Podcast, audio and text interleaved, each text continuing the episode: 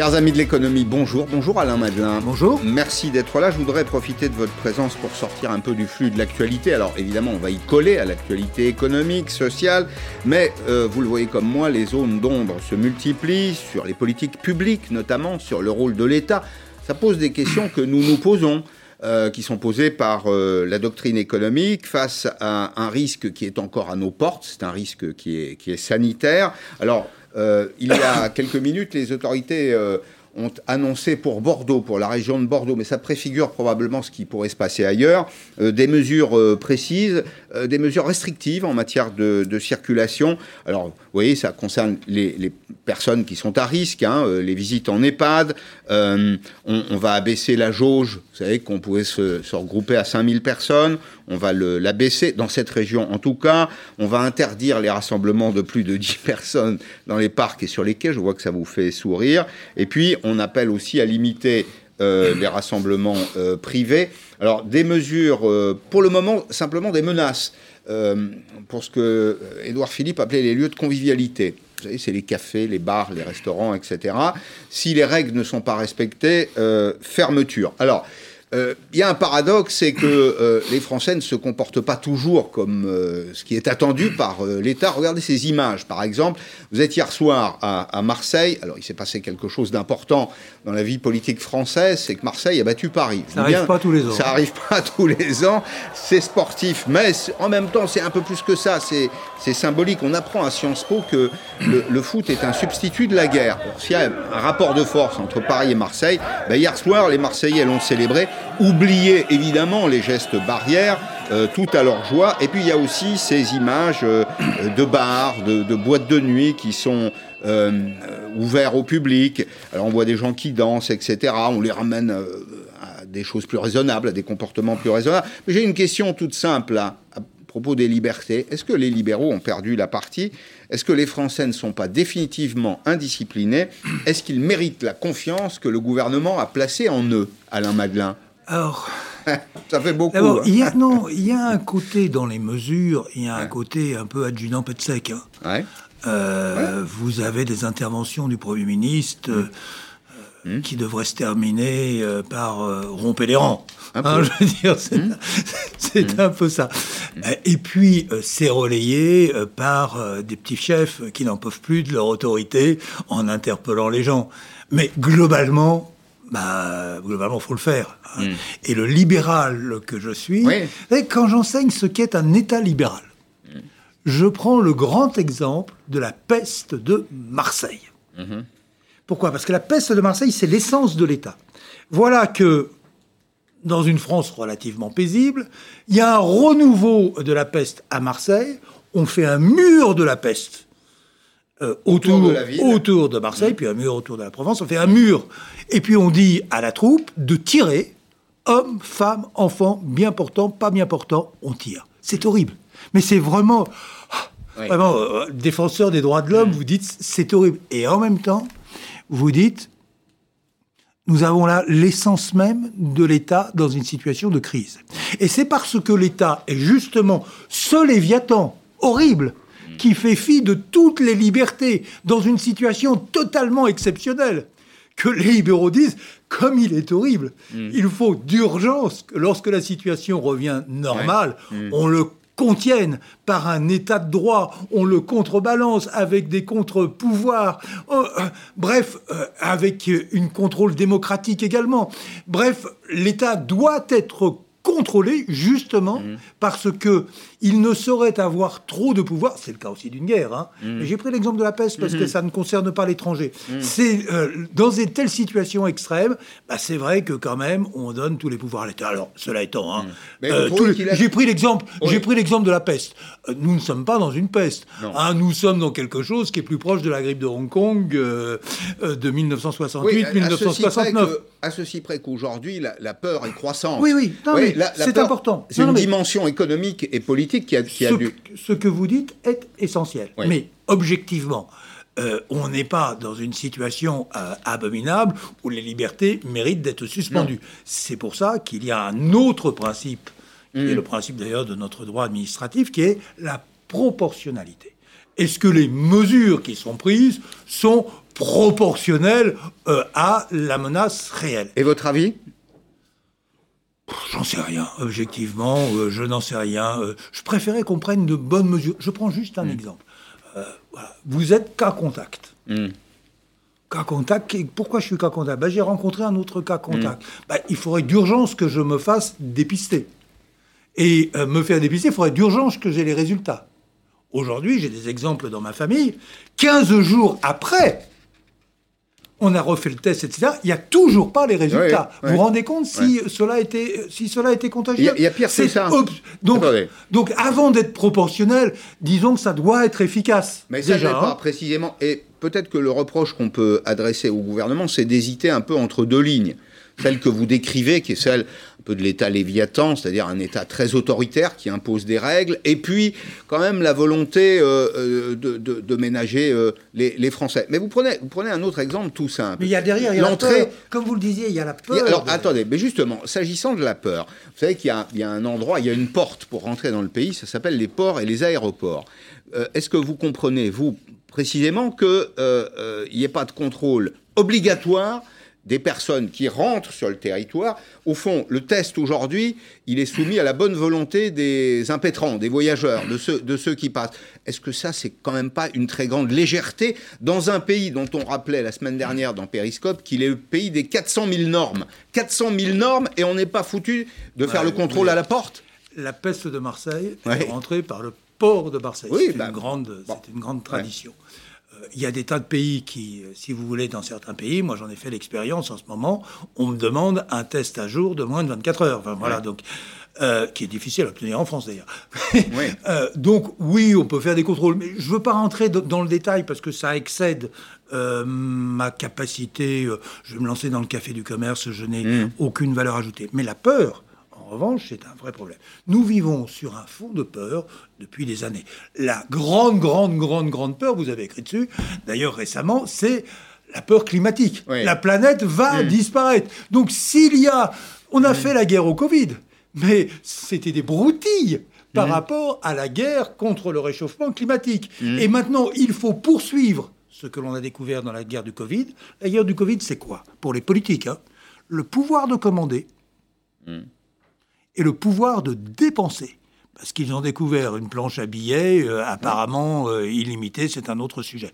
Et c'est vrai qu'on peut encore dépenser, dépenser beaucoup. Donc, croyez-moi que les politiques qui ont découvert euh, le pouvoir de commander et le pouvoir de dépenser liés à la peur du Covid vont trouver toute, toute peur bonne à prendre. C'est-à-dire, tout, oui, bien sûr, il faut ah, la peur euh, de ceci, la peur de ça. on continue la guerre, ou des petites guerres, ou la grande guerre, la guerre contre le climat, bien sûr. Je vous donne, je vous donne un exemple. Euh, vous avez vu, comme moi, dans le monde aujourd'hui, l'étude Cevipof, Ipsos, qui est réalisée pour le journal et puis pour la, la Fondation Voltaire. Euh, le journal interroge euh, les Français sur les grands sujets du moment. Et précisément, ça montre comment la peur se manifeste. Vous prenez par exemple un sujet qui est la mondialisation. La mondialisation, c'est une menace pour les Français. C'était présenté comme une chance quand même. Hein. le libre-échange a été présenté comme une chance. C'est une menace, il l'est toujours. C'est une menace pour la France pour 60%. C'est une opportunité pour la France, 40%. Intéressant aussi la tendance parce que le, sondage et l'infographie ne le montrent pas, la, tendance, elle, exprime la peur de la mondialisation. Deuxième euh, élément de tableau qu'on va, qu'on va commenter ensemble, euh, la France, l'image de la France, l'image de soi-même. C'est un élément qui détermine la psychologie, la représentation qu'on a de soi-même et du rapport aux, aux, autres. La France est en déclin pour presque 8 Français sur 10. Comment on fait pour gouverner, y compris sur le terrain économique, dans un pays comme celui-là? Ce sont deux sujets différents.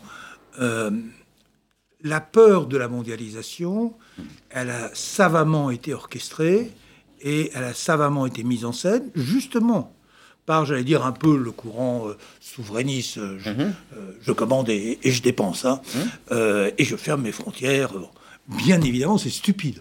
Aucun pays ne peut vivre en autarcie.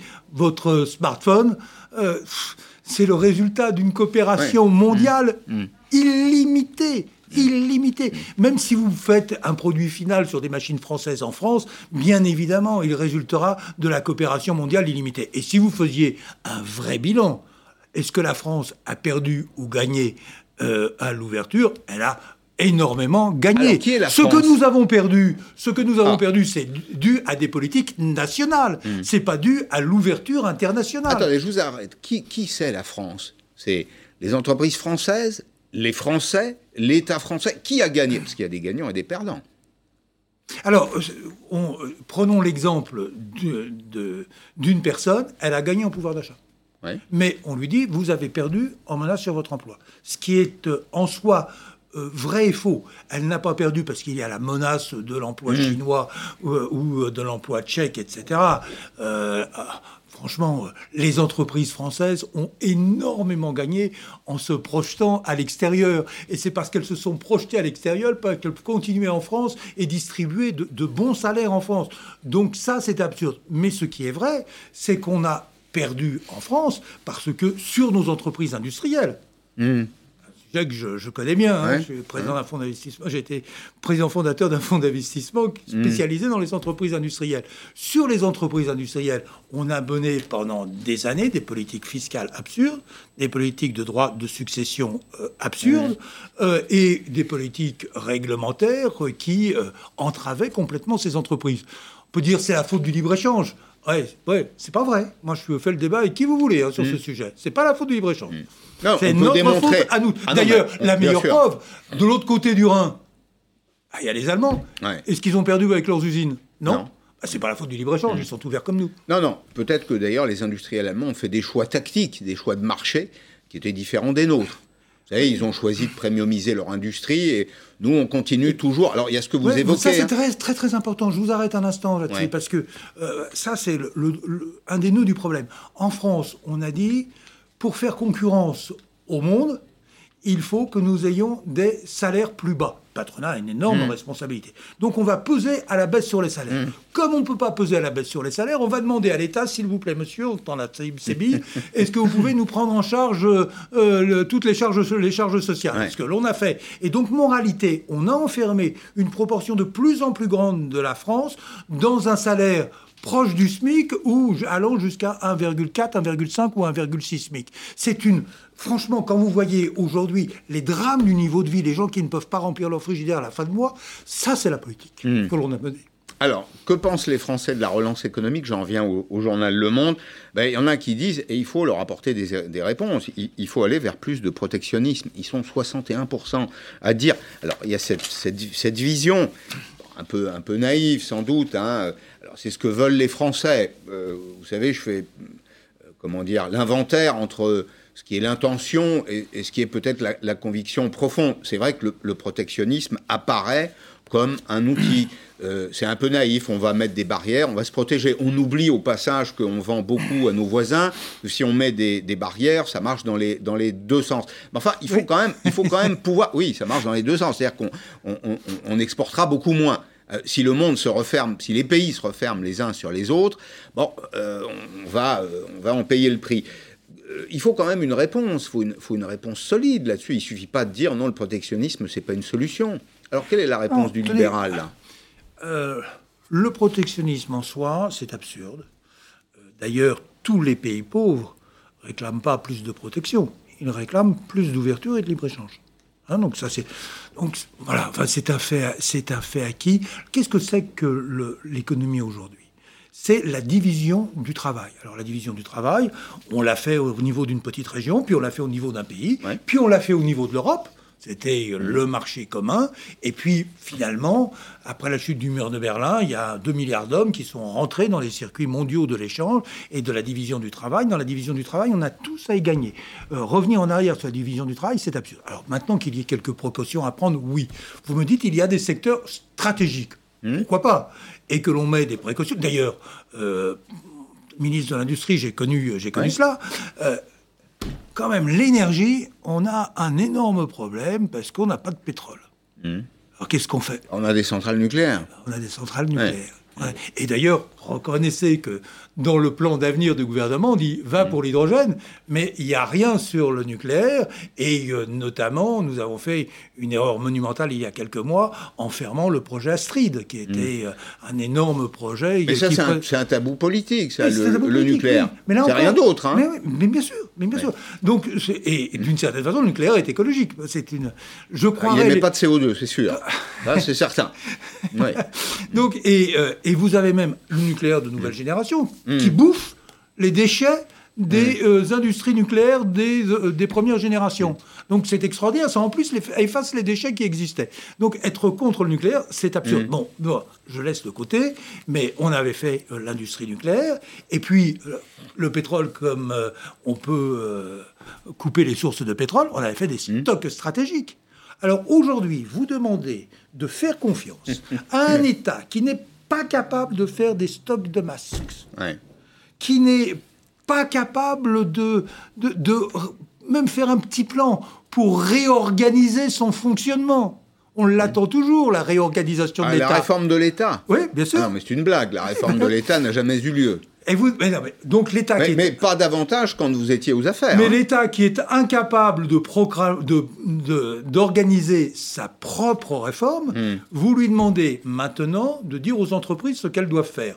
Quelle ambition, c'est formidable. Hein. Alors, euh, deux mots, deux mots, puisque vous avez été ministre de, l'industrie, ministre de l'économie aussi. Vous connaissez bien le tissu euh, des entreprises en France. Vous connaissez comme moi la, structure hein, des entreprises, beaucoup de, de, PME, beaucoup de petites entreprises c'est bien parce que c'est une division du risque d'une certaine façon.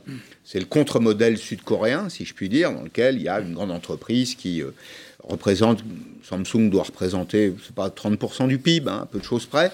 Là, on a, nous, euh, des entreprises de petite taille.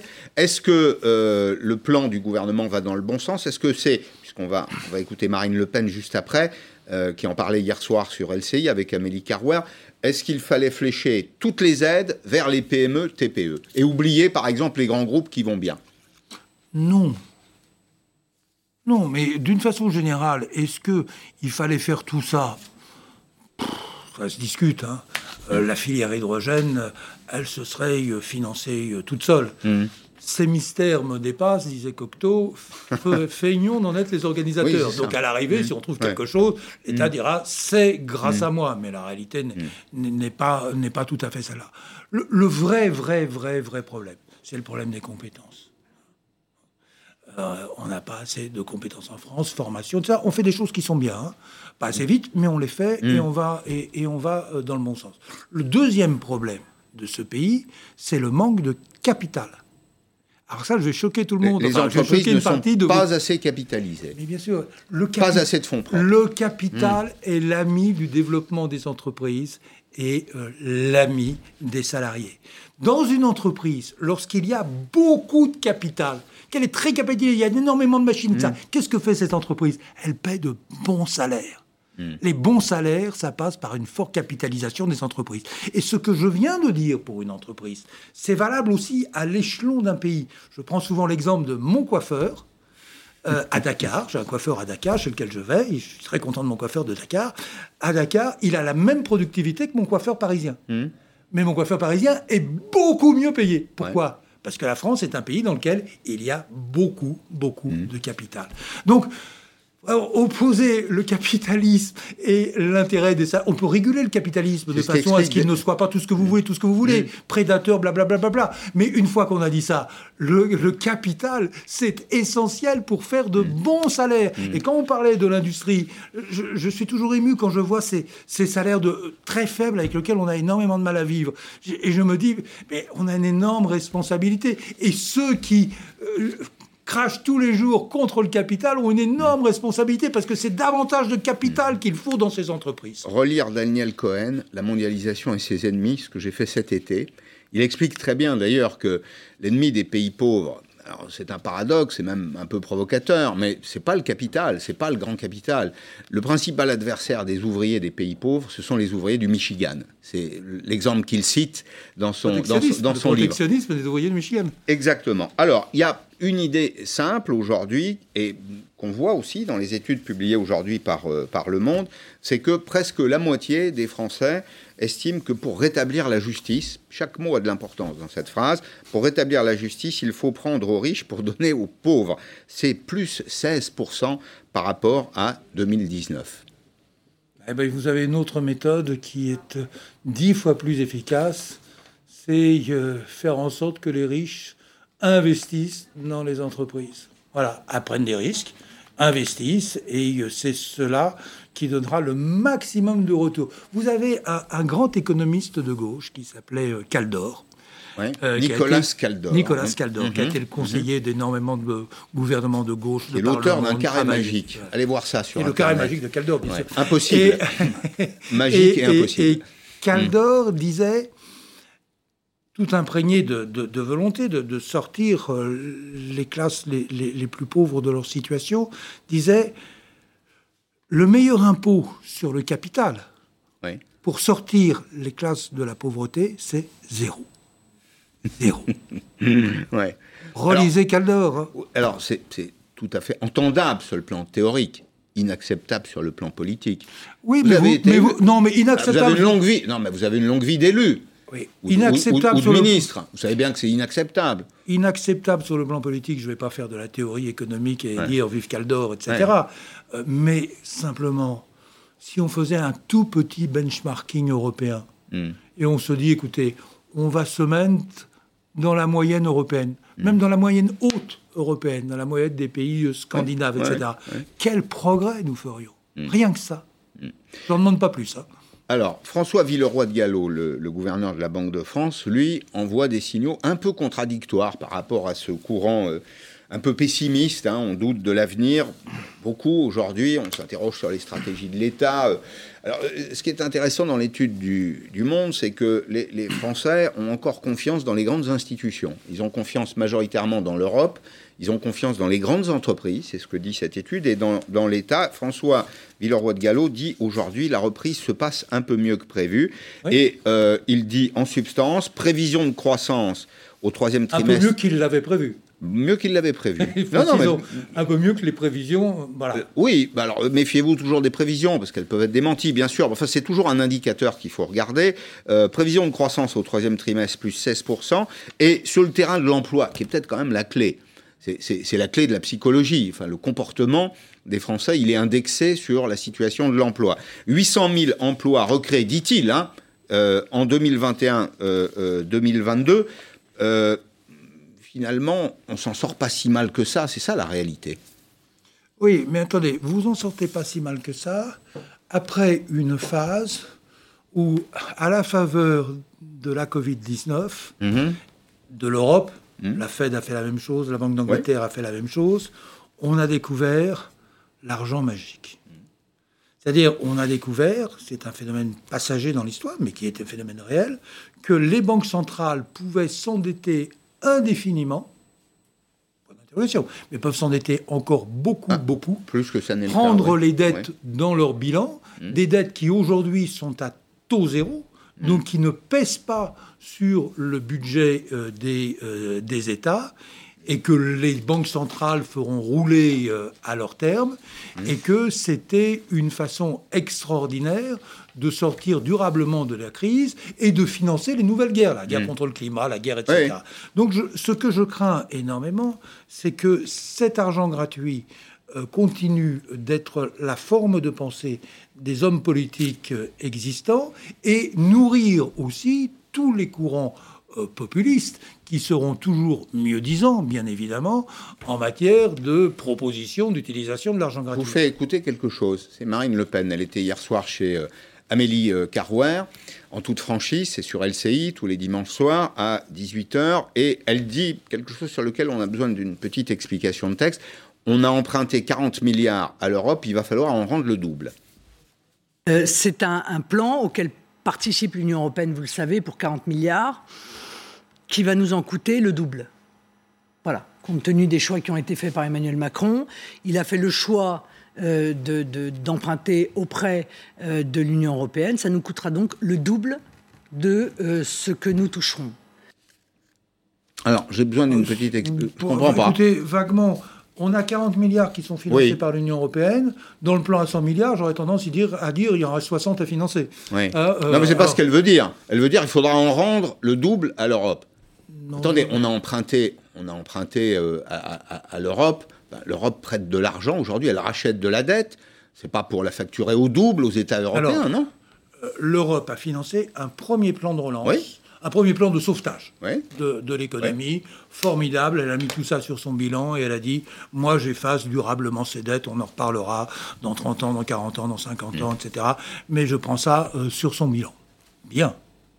Euh, ensuite, il y a eu l'opération Macron-Merkel qui a consisté à dire, avec la Commission européenne, mm.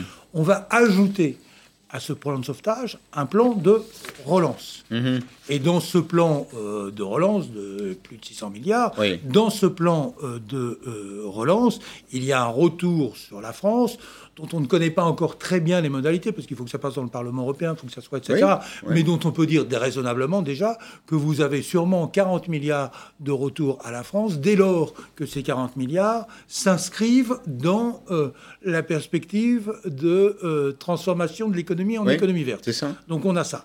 Et puis, par ailleurs, vraisemblablement, sur le troisième volet, le volet social, et peut-être sur d'autres, un truc ou deux, investissements d'avenir, on pourra peut-être aussi le refiler à l'Europe. Alors, refiler à l'Europe, vous avez deux types de refil à l'Europe. Le refilé à l'Europe dans les emprunts qu'a conclu la Commission européenne, mhm. sans savoir si ces emprunts, à terme, subiront le sort des précédents emprunts, pardon d'être compliqué, mais euh, seront mis dans le bilan de la Banque centrale euh, et euh, rouleront de façon perpétuelle. On n'en sait en réalité trop rien, mais ce que l'on sait, c'est que sans doute moins en Europe qu'aux États-Unis, ou qu'en Angleterre, ou que dans beaucoup d'autres pays, euh, les grands pays qui ont des grandes banques centrales et qui sont des pays riches, et il y a des possibilités euh, considérables de euh, s'endetter. Mmh. Et Mais je, ne vois toujours pas l'explication, je vois pas comment on doit rendre par quel principe on devrait rendre 80 milliards d'euros Pardon, les taux, non, mais enfin, les taux, c'est l'indicateur, quoi, c'est le juge de paix. À ce stade, on n'a pas des taux prohibitifs. Non, non, non, non, parce que les taux ne sont pas euh, le juge de paix. Pour que ça soit, les taux soient le juge de paix, il faudrait que ça soit des taux de marché déterminés sur Mais c'est pas des taux, bien sûr, oui. or, nous ne sommes pas sur un marché libre des taux. Hmm. Nous sommes sur un marché totalement administré avec les banques centrales qui ont fabriqué euh, des taux zéro et euh, même des taux négatifs. Hmm.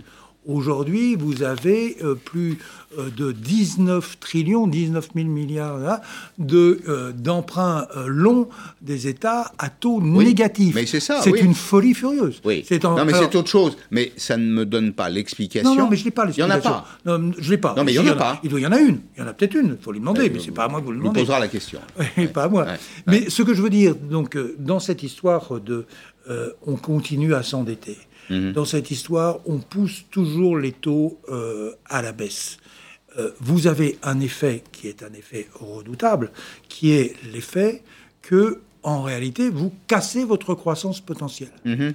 Et donc, vous pouvez très bien sortir de cette crise, pas en mauvaise forme, mhm. mais avec une perspective de longue que j'appelle moi la stag-déflation. Une longue déflation, mais euh, quasiment, euh, quasiment mm. sans croissance. C'est hélas la crainte que j'ai. Étant entendu que, quand même, puisque vous m'interrogiez tout à l'heure sur quelles sont les bonnes nouvelles, il pourrait y en avoir une, puisque nous avons de l'argent gratuit. Mm. L'argent gratuit, ça pourrait servir à deux choses. Nous avons un formidable tsunami technologique de nouveaux produits, de nouveaux services, etc., qui est là. On peut le financer. Ben, je vais vous arrêter juste une seconde là-dessus, parce que je voulais vous parler précisément de technologie. Pourquoi? Parce qu'il y a un courant d'hostilité très fort au progrès, à la technologie. La 5G sert à regarder des films porno dans les ascenseurs. Ben, la 5G, la 5G, écoutez, deux points de vue précisément. Un point de vue de maire écologiste. De, Grenoble, pour être tout à fait précis. Écoutez ce que dit, alors Jadot, vous allez l'entendre, Jadot ce matin sur Inter, c'est pas du tout la, tonalité du maire de, de Grenoble, mais avant cela, Bruno Le Maire, le ministre de l'économie. Mais c'est indispensable que nous déployions la 5G. On ne va pas faire ce cadeau à euh, nos adversaires ou à nos rivaux économiques de prendre du retard sur le déploiement de la 5G. Ce serait un retour en arrière pour la France. Et moi, je préfère la France en avant, conquérante qui réussit économiquement à la France fossilisée qui ne bouge pas. Ça ne peut pas être un retour en arrière quand il s'agit euh, de déployer ou pas rapidement euh, une nouvelle technologie. Il dit finalement les Français vont être les grands bénéficiaires. Non, la réalité c'est que c'est d'abord un sujet de politique industrielle. ce qui, m'amuse au passage, c'est dans cet extrait, vous avez vu tout de suite le ton guerrier de notre ministre. Dans la guerre qui nous oppose aux autres, on a besoin de la 5G. L'état de guerre, hein, l'esprit de guerre qui est tout au début. Le deuxième point, donc, un tsunami de, de, de nouveaux progrès que l'on pourrait financer et qui pourrait nous amener à une forte croissance, sans doute une croissance d'un type nouveau, mais euh, c'est un lieu d'espoir. Et deuxièmement, pour des États intelligents, sait-on jamais, euh, réformer l'État, c'est quelque chose qui est difficile à faire quand on n'a pas d'argent. Hmm. Parce qu'en réalité, il faut racheter quand même les, les avantages acquis, il faut mettre, un peu, faut mettre un peu d'argent. Dédommager les perdants. Voilà. Bien sûr. Ça, vous avez un retour sur investissement, hmm. un an, deux ans, trois ans plus tard, mais hmm. dans un premier temps, ça coûte.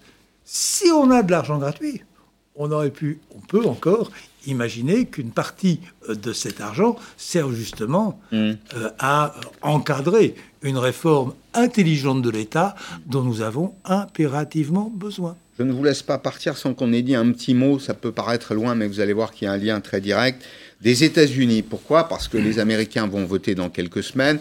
Comme moi, vous êtes sans doute très attentif à ce qui se passe euh, aujourd'hui aux États-Unis.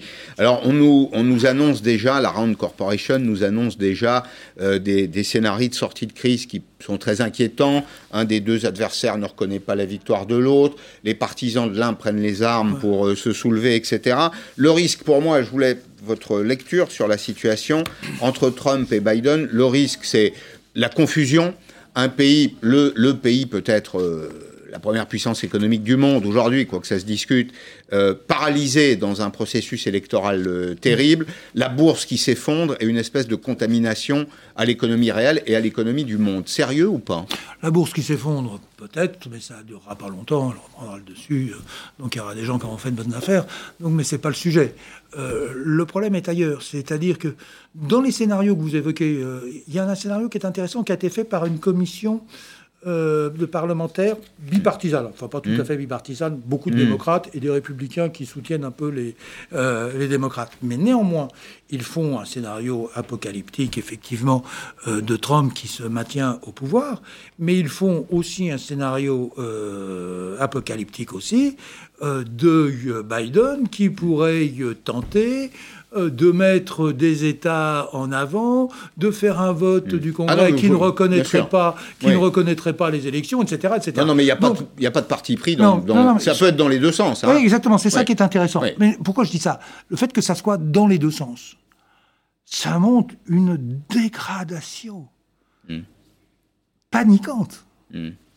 de l'idée de l'état de droit aux États-Unis. Pourquoi on aime les États-Unis On les aime les États-Unis? Parce que c'est une démocratie, c'est un état de mmh. droit, c'est un shérif qui, en cas de gros problème, est, est, venu quand même nous sortir mmh. de sérieux de sérieux enquiquinements. C'est une armée, c'est une puissance, etc.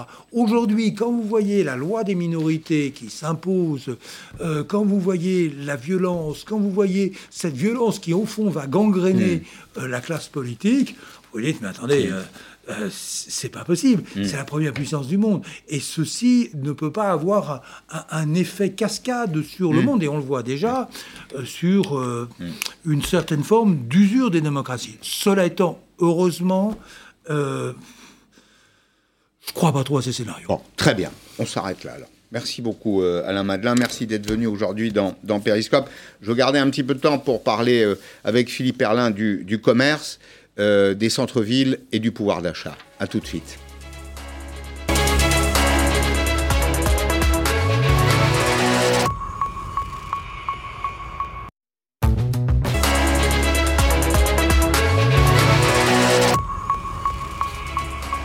Bonjour Philippe Erlin, merci d'être là. Vous êtes venu pour parler commerce, pouvoir d'achat, mais vous avez suivi la première partie de l'émission. On a cette, euh, cette question là, 40 milliards d'euros. Pourquoi Marine Le Pen dit en substance qu'il faudra en rembourser le double. Alors, euh, Alain Madelin, à qui je, posais la question, avait ses réponses, mais j'en ai une autre là sur euh, Twitter.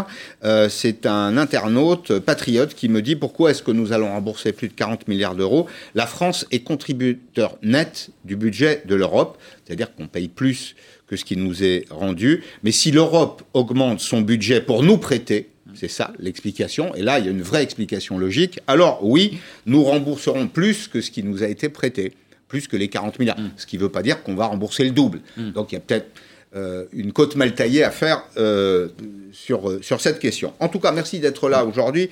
je vous avais reçu sur les questions de pouvoir d'achat. Vous avez publié un, un, livre un peu poil à gratter en disant que le, le calcul du pouvoir d'achat de l'INSEE était à, revoir, mais je vous ai demandé de venir aussi parce que mon attention a été attirée par des, des tweets que vous publiez régulièrement sur la situation du commerce et notamment des commerces de centre-ville. Alors, euh, vous allez voir quelques, quelques images des grandes rues euh, parisiennes, mais on pourrait appliquer ça à toutes les villes de France. Hein. Euh, des images de la rue de, de Rivoli, par exemple, beaucoup de vélos mais de moins en moins de commerce. Je crois que c'est vous qui dites en substance, il y a de plus en plus de pas de porte mmh. sans propriétaire, alloués, tagués, me faisiez-vous remarquer, c'est-à-dire au fond libre depuis euh, très longtemps. Il y a des magasins qui quittent les centres-villes parce que les espaces sont insuffisants. Euh, et ça, il y a aussi ce plan, ce plan vélo, ou ces plans vélo ont des conséquences sur les transports publics. Non seulement ça a des conséquences sur le déplacement euh, en voiture, mais sur les transports publics aussi. On me citait l'autre jour, précisément rue de Rivoli, à Paris, l'allongement du, temps de trajet des autobus, des, des bouchons qui, au fond, conduisent les autobus à modifier euh, leur, euh, mm. leur, trajet, c'est-à-dire qu'ils ne passent plus ou ils ne vont plus au bout mm. de l'itinéraire qui est prévu parce que bah, ça, consomme, ça consomme trop de temps. Il y a un vrai danger pour le commerce de centre-ville? Oui, il y a un danger. Alors, ce, danger, on le connaît depuis longtemps pour les villes de province qui sont déjà affectées par ce problème. Mais on, connaît un peu les causes. Il y, a il y a des centres commerciaux à l'extérieur, les gens prennent leur voiture et puis mm-hmm. les maires font en sorte de, de, de, rendre le stationnement payant. Donc voilà, tout ça incite. Mais ça, c'est un problème qu'on connaît depuis longtemps. Mais on pensait que Paris était préservé par ça, parce que euh, les Parisiens ne prennent pas leur voiture pour aller faire leurs courses dans des grandes surfaces. Bon, parce que euh, déjà, il y en a plein qui n'ont pas de voiture, et puis les grandes surfaces sont quand même très loin. Bon, et on constate, là, euh, rue de Rivoli, puis aussi Boulevard Saint-Michel, j'ai pu le constater, beaucoup de pas de porte qui sont, qui sont vides, comme, comme dans des villes de province en, déshérence. Et ça, c'est quand même un phénomène nouveau. Alors, à quoi ça tient Alors, Est-ce que les, grandes, les autres grandes villes de province, mm. Marseille, Toulouse, Strasbourg, Lyon, enfin, pas toutes les mm. cités, euh, est-ce qu'elles est qu'elles échappent à cette, euh, cette désertion Pour l'instant, oui, mais j'expliquerai tout à l'heure qu'elles vont y tomber parce qu'elles elles, elles, viennent d'élire des maires qui vont faire la même politique qu'Anne Hidalgo. Quoi. Parce que ce qui explique qu'il y a autant de pas de porte euh, disponibles à céder, hmm. Bon, il y a le confinement, il y a la chute du tourisme, on est d'accord, hmm. ça, ça, a été catastrophique, mais, mais, le problème remonte à avant.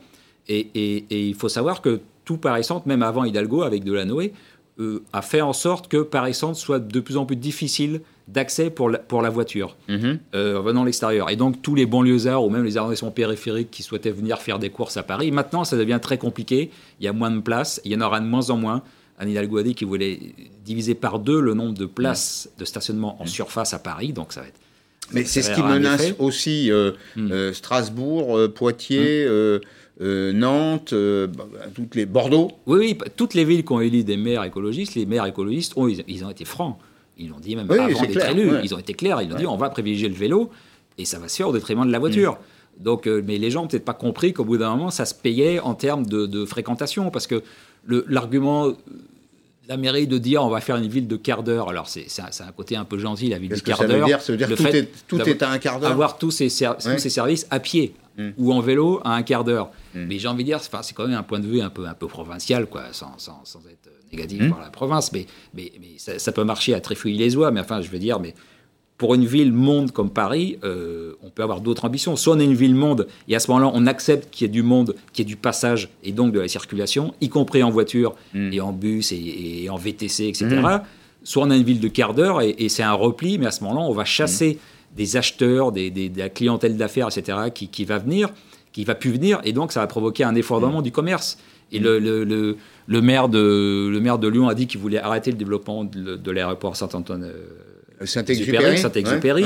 Euh, donc il y aura pas de, il devait y avoir des liaisons avec Montréal et Dubaï qui vont pas se faire. Mmh. Euh, le, le, maire de le maire de Tours a dit qu'il voulait arrêter la convention avec Ryanair. Donc tout ça, c'est oui, parce que Ryanair. Alors oui, il faut expliquer. Tours, euh, mm. Vallée de la Loire, mm. les châteaux de la Loire, mm. et donc il y, a beaucoup de touristes anglais, euh, irlandais, écossais, bah, des touristes d'Europe du Nord qui, viennent pour euh, passer des séjours dans ces territoires. Alors évidemment, ça fait travailler hôteliers, restaurateurs, sociétés, sociétés de, services, etc. Et donc là. Donc si Ryanair arrête de desservir Tours, bah, ça va faire des touristes en moins automatiquement, et donc ça va impacter négativement le commerce à Tours et dans et dans la dans, la région. Donc toute cette politique-là qui, est mise en œuvre, malheureusement, elle va avoir des effets très négatifs sur le commerce mmh. de, des grandes métropoles. Et ça, c'est nouveau. Avec une, tendance qu'on a, qu'on a résumée dans un, schéma, qui est, la, tendance de, euh, du taux euh, moyen de vacances. Le taux moyen de vacances dans les, dans les centres-villes, eh vous avez des pas de porte qui ne sont pas occupés. C'est ça, la, la, vacance. Vous voyez que la, la courbe, elle est elle est droite et mm. malheureusement elle monte. Hein. Mm. C'est les rideaux, les rideaux se baissent. On est passé euh, en quelques années, moins de 10 ans, de 7,2%, mm. c'est l'ensemble des fonds de commerce, à plus de, de, 11%. Alors est-ce qu'il y a un lien avec ce qui suit euh, Les déplacements en centre-ville, comment est-ce qu'on fait les déplacements? Comment se réalisent les déplacements en centre-ville? Là, il y a deux catégories de villes, il y a les grandes villes et puis les villes euh, moyennes. Ben, euh, la voiture, hein, la voiture très peu dans les grandes villes, beaucoup plus dans les villes moyennes, à pied, à vélo. Bon, là, vous voyez qu'il y a un véritable écart. Et puis les transports en commun. Moi, ce qui m'a frappé là dans l'infographie qu'on découvre ensemble, c'est la très faible utilisation grande ville, ville moyenne des transports en commun. Hmm. comment, comment vous expliquez ça? Pas adapté? Alors c'est pas adapté. Et puis il y a aussi des problèmes d'insécurité. On sait que voilà, donc ça dissuade beaucoup de gens de les prendre. Et puis souvent, c'est pas adapté parce que.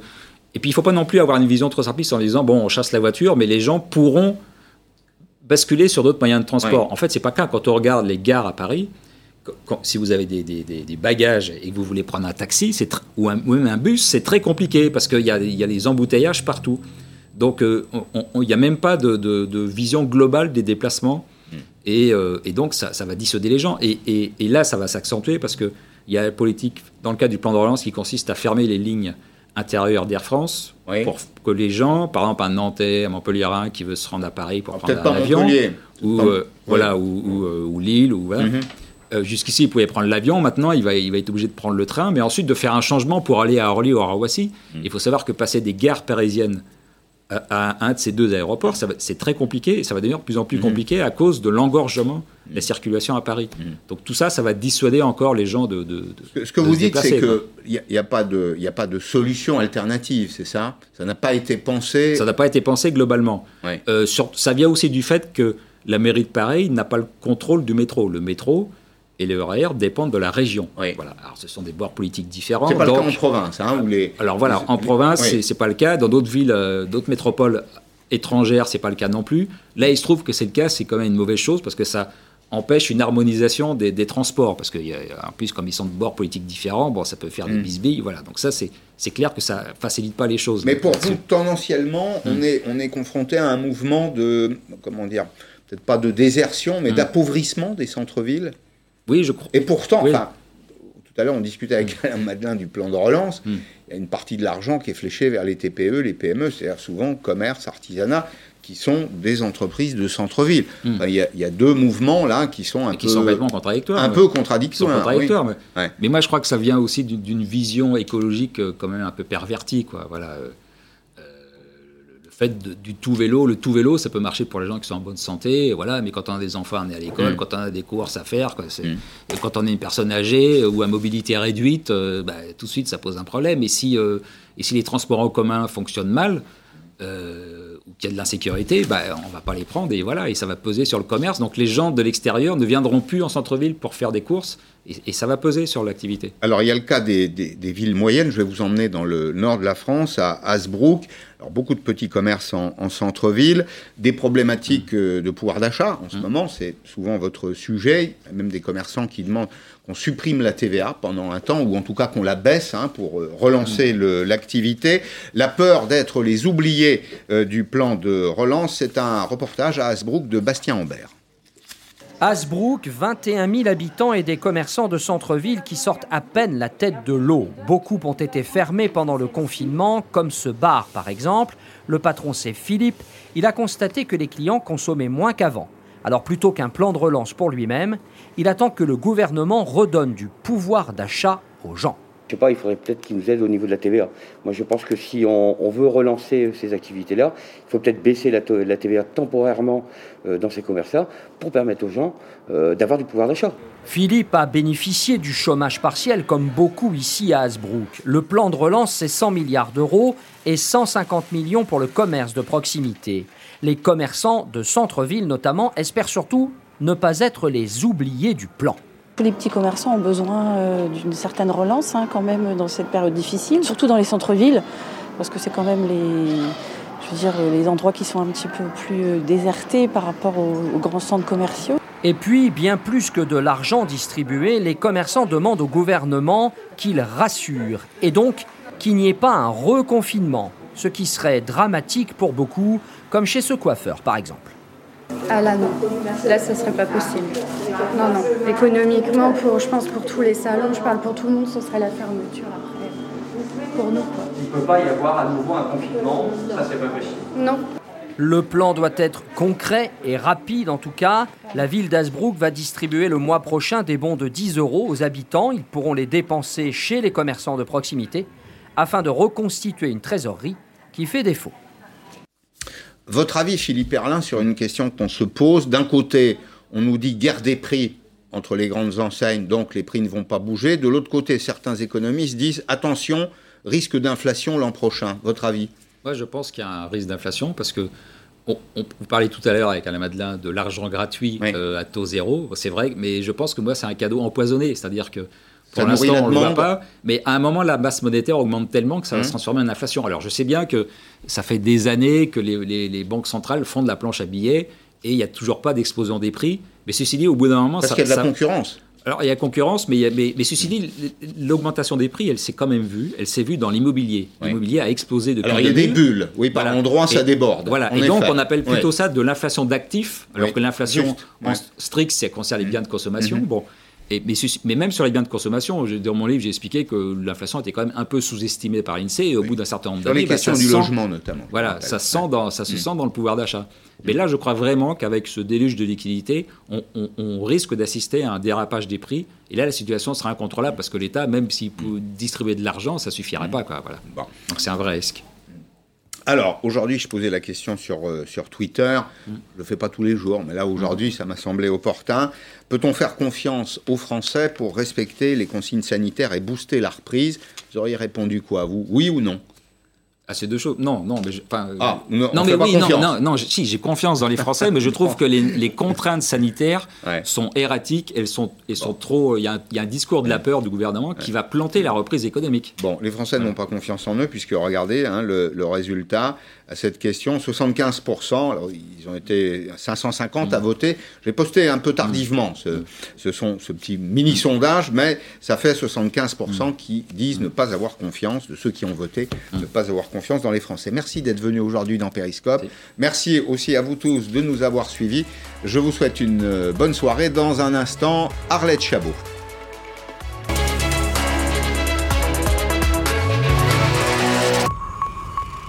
Vous savez tout